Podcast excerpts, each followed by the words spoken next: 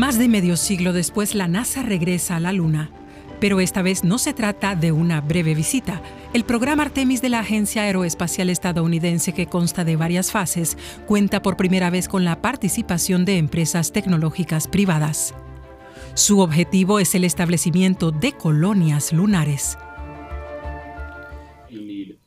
Se necesitan alojamientos y sistemas para comunicarse con la Tierra, así como con otros emplazamientos lunares.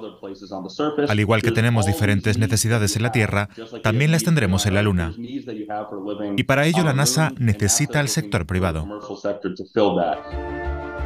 En 2022, en la primera misión del programa Artemis, una cápsula espacial no tripulada circunvaló la Luna.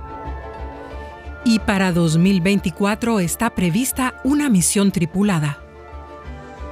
Pero también Rusia, China y la India cuentan con programas lunares. Sin embargo, nuestro satélite es un lugar inhóspito con temperaturas de hasta 100 grados centígrados durante el día y 170 bajo cero en la noche. A esto se le une la falta de oxígeno. Lo principal sería desarrollar allí un sistema de soporte vital para los astronautas y todo lo necesario para la comunicación y para que lleven a cabo las tareas previstas. Con estas necesidades, el sector privado puede ganar mucho dinero, especialmente con infraestructuras para la búsqueda de agua y materias primas. La NASA ha invertido grandes sumas en el desarrollo de robots no tripulados como el vehículo de exploración lunar Viper.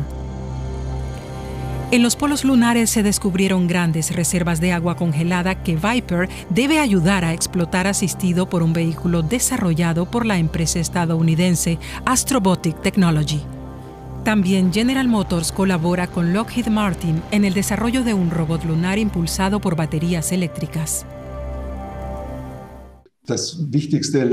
El agua es el elemento principal para, por ejemplo, obtener hidrógeno y oxígeno que podrían emplearse como combustibles en posteriores misiones.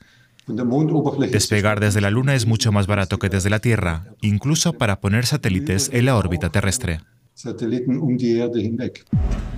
Otro recurso de importancia comercial es el llamado regolito, también conocido como polvo lunar.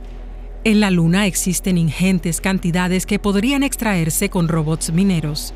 La NASA está probando los primeros prototipos. Con regolito y la ayuda de impresoras 3D se podrían construir edificios. Construir directamente en la Luna ahorraría enormes sumas en gastos de transporte. Los módulos finalizados se verían así como confortables hogares con muebles incluidos. Las colonias lunares necesitarán electricidad e Internet.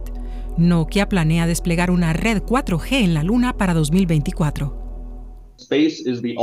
El espacio es un nivel superior, un lugar único del que los países pueden beneficiarse. La Luna ofrece muchas oportunidades aún sin explorar. Ofrece la oportunidad de mostrar al resto del mundo que se tiene un papel de liderazgo. Pero también simplemente estar allí implica una ventaja real. El mayor beneficio, sin embargo, se obtiene con los cohetes espaciales. SpaceX, la empresa espacial puntera dirigida por Elon Musk, está fabricando las grandes lanzaderas que transportarán toneladas de materiales a la Luna durante la tercera y la cuarta misión del programa Artemis. La NASA ha invertido miles de millones en el desarrollo de este cohete.